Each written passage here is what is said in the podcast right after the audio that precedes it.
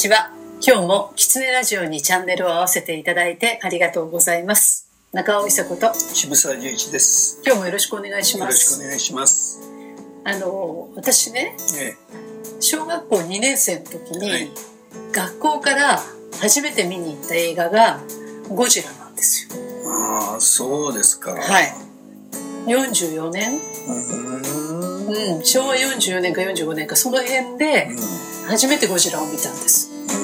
うん。で、うんそれから断るごとになぜだかゴジラは見ずにはいられなくって私の誕生日がゴジラの日なんです。あ、本当ですか？ゴジラの生まれ変わりみたいそうなのそうなの。で何がどうなってゴジラの日がその日なんだかわかんないけど、うん今回のだからゴジラマイナスワンもうん11月3日の公開なんですよ。ああ、なんかね、私的にはとても嬉しかったので、ど。はい。はい。ああ、私ちょっと今日はゴジラのお話しようかなと、はいだいぶ経ちましたけどね。はい。で、はい中尾さんに、はいとにかく見ろと言って、はい。久しぶりっていうか、なんでゴジラ見なあかんねんっていうお顔されてましたよね。えー、しぶしぶ引っ張って、ゴジラを見ました。ね。あのシーンシーンはね 覚えてるんだけど、はいどういう物語のつながりでとか、あ、そうまあね。それはもうなんかいつもゴジラがわーわー吠えててねなるほど、うん。そう、そうしか入ってこないわけですよね。そうですね。でも、多分ね、ほとんどの人そうなのかなと思うんだけど、私この前のシン・ゴジラも見てるんですよ。うん。ね、でシン・ゴジラはほとんど会議のシーンなんですよ。でそれはもう官僚の会議のシーンばっかりで。でゴジラが出たら政治家はどうするか官僚はどうするかっていう会議ばっかりで、もうねアメリカ人はびっくりしたと思うんですよ。なんでこれがゴジラの映画なのかと思ったと思うんだけどそれに対して今回は民間が戦うですよ。そうですね。あのね昔ねこう、私も映画好きでね、はい。よくこう名画座やなんか見に行ってたんですけど、はいあのジョーズができて、はいはいはい中1でした私。映画が変わったと思ったんですよそうですね。それに非常に近いものがありましたえもしかして渋沢さんゴジラは初めてご覧になったんですか？えー、とだから最初の頃のゴジラをうん。ビデオかうん。なんかで見てるぐら頃いですね、でもその頃って、うん。なんかギドラ対ゴジラとかね。そうそうそうそう怪獣同士の戦いみたいにしか見えなかったですよね。そうだからそういう映画だと思ってたんです。ね、うん。それがだんだんね、ヒューマンドラマになっていくわけですよ。そうですね。ね。うん。でそれそれはねなんでこうなってきたかなって思ったら、やっぱりそのゴジラと共に生きてきた年代がうん。すごい思い入れを持ってなぜゴジラが生まれたかってゴジラってなんだそもそもとか、多分考え出したんですよね。でアメリカが真似をしてメカゴジラを作った時に、うんそうじゃないっていうことにもう一回みんな原点に帰るわけですよね。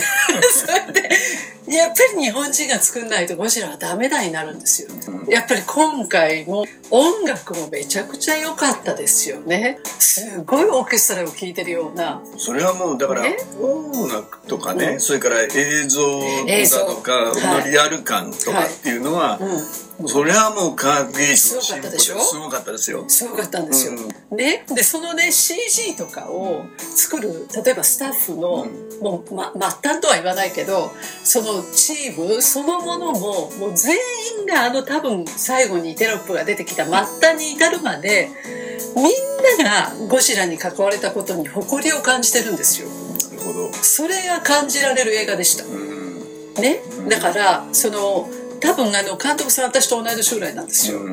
ね、そうするとあのゴジラを作ります、ん。でもちろん CG も,、あのもう特別に用意するんだけれどあのどんな風に作られてくるかっていうのは結構ある程度までお任せなんですって。やっぱり自分が細かいことはわからないから。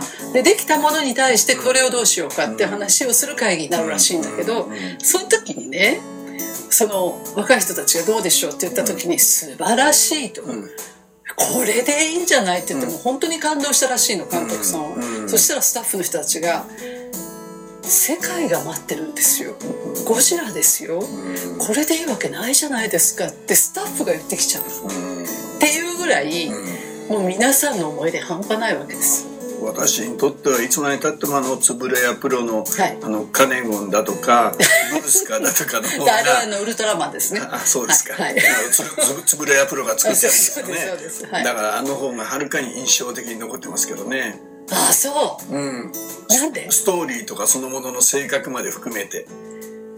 ほまあ、だうだから非常に人間近いんですよね。ゴジラは人間ではないわけです。そう。はい。そこなんですよ、うん。じゃあなんでゴジラが生まれたのかとか、はで今回ね私やっぱりその戦争中に、うあのゴジラが、ん、うん、もうすでにいたということが分かるストーリーでしたよね。そうでしたね。あれはね斬新でした。で放射能とか、うそういうものの塊として出来上がってきたものだとうん。思っていたので、そう今までそうじゃなかったでしたっけ？そうだけど、うん。それが多分もうあの私は地球そのものだという気がしたんです。なるほど。ゴジラが。奥が深いですね、はい。だから、うん。ゴジラは戦うんじゃないんですよ、うん。ゴジラを作ってるのは私たちなんですよ。うん。っていうストーリーがこうす私の中にスーって入ってきてこれは渋沢さんに見せなきゃダメだと思ったの。うんうんなるほどね。どうですか？まあ、ゴジラは私たちそのものだっていうのは、はい。その通りかもしれないですね。そうでしょう。この今これだけね、うん。火山が爆発して方々で地震が起きてしかも戦争が起きてそうなの。もう地球が明らかに危険なサインを出してますよね。それはもうねゴジラが暴れてるんですよ。怒ってるんですよ。うんだからゴジラは死なないんですよ。あの人間ってそれに気づかないんですよね、だからゴジラに倒されるまでうん。気づかないわけですね、そうなんです、うんだけどゴジラは死なないんですよ、はい。だけど知識としては十分知そうっている。そうそう。そうなの地球がおかしいなこれが人間のせいだなっていうのは薄々感じてるし、うん。まあ、1972年にローマンクラブというところがその成長の限界っていうとねうん。これだけこれから人類が今と同じような発展を求めたらうん。もうそれは限界ですよということの継承文をその世界中のその時の有名な学者たちがうん。作って発したんですよ。うん。で全員が、えー、と読んだんですよほとんどの人たちが。ん。大ベストセラー。はいだけど何度もこう行動をしようとしないではい。で今そのローマンクラブが出した1972年の仮説がはい。今見るとその通りになってるんですよ。うんで今になってみんな地球がおかしいと言って、天候異変だと言って大騒ぎをする。はいでこの人間のなんていうかなそのどうしようもなさっていうかその場になんないとわからなさっていうのがまさにゴジラが出てきて本当にゴジラが出てくるぞということを、うん。あのあの映画でこう伝えようとししてるとい中尾さんがおっしゃるような形だとすると、まあ、とても意味深な映画ですよね。そうですよね。うん。あのでもねうん。そうじゃないかもしれないんです。それは私の受け取り方ですよね。だけど、うん。そう受け取ったらとてもすんなりするストーリーであり、作り方でしたね。そうなんです。うん。なので私は好きなんだなというのはそこにあるとうん思います。単なる怪獣映画ではないと。うん。はい。でなぜ出てくるか何なのかっていうのが面白い。ね。うん。だからあの映画で言うとやっぱりその音楽でゴジラが出てくることが分かったりとかね。はい。その映像だとか静けさで分かったりとか、うんうん。あのいろいろ伝えてくるもの人間出しのサインが出てきて、はい。はい映画を見る人はみんなそのサインが分かる人たちがそれを見てるから、は出てくるぞっていう感じで分かる。はい。で地球は分かってよ分かってよってサインを出してるけど、なかなかそれを人が分かってくれなくて、まあ単なる火山の噴火だ、うんうん。単なる気象異変でまたいつかまた気象は元に戻るんだっていうような風に人間は思っちゃうっていう。思いたいんですよね。思いたいんですね。きっとね、うん。うんそれはわかります、うん。でその明らかにこのこいつが何かをしているっていうね、あの目の前に現れてくれたらば、それを倒す方法は考えるんですよ、うん。だけどそうではないんですよ、もう全てがそうですよね。人間はなんか恐竜と同じになっちゃうかもしれないですよね。ああね。それそれはでもずっと思ってました、うんうん。うんだけど人間は知能を持ってね、考える足だと言われて、人間は考えるというしかも言葉によって考えるということをやってるはず、うん。だけど体で感じる気象だとか、うん。それから空気の異変海の異変みたいなものっていうのは、感じられないと自分の中に落ちない、頭の知識としては分かってるんだけど、感覚としてそれを自分の思考に結びつけるのが苦手な動物なんでしょうね。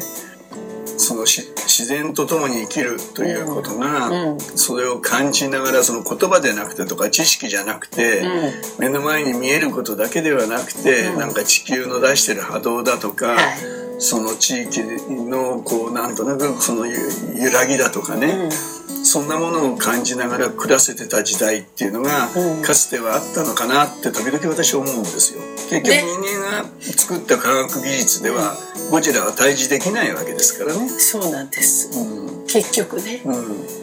でもそれをどこに持っていくのかこの鈴木絶対ぜ絶対あるはずなのでそうですね。めっちゃ楽しみですよね次のゴジラもまた。うん。そうですか。はい、はい、今日も「喫煙ラジオ」を聞いていただいてありがとうございましたキツネラジオは毎週月曜日に更新の予定です。来週もまたチャンネル登録をして聞いていただけると嬉しいです。それではまた。